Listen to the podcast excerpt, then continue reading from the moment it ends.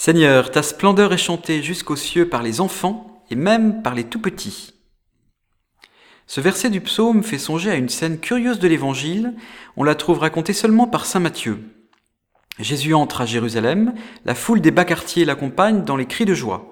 On agite des palmes un peu poussiéreuses, on jette des manteaux rapiécés sous les sabots du petit âne, ambiance de fête populaire. Ça sent la barbe à papa et la merguez.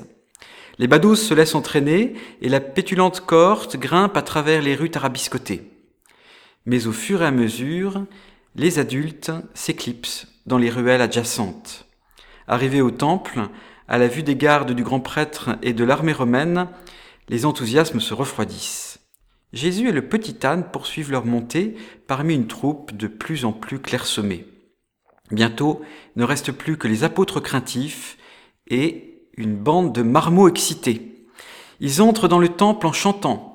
Ils agitent leurs palmes avec un enthousiasme irrépressible et c'est le scandale. La procession se métamorphose en carnaval. Les prêtres sont outrés.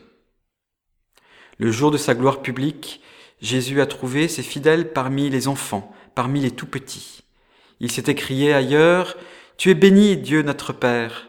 Ce que tu as caché aux savants et aux sages, tu l'as révélé aux tout petits. Et vous les grands, si vous ne devenez pas comme ces enfants, vous n'entrerez pas dans le royaume.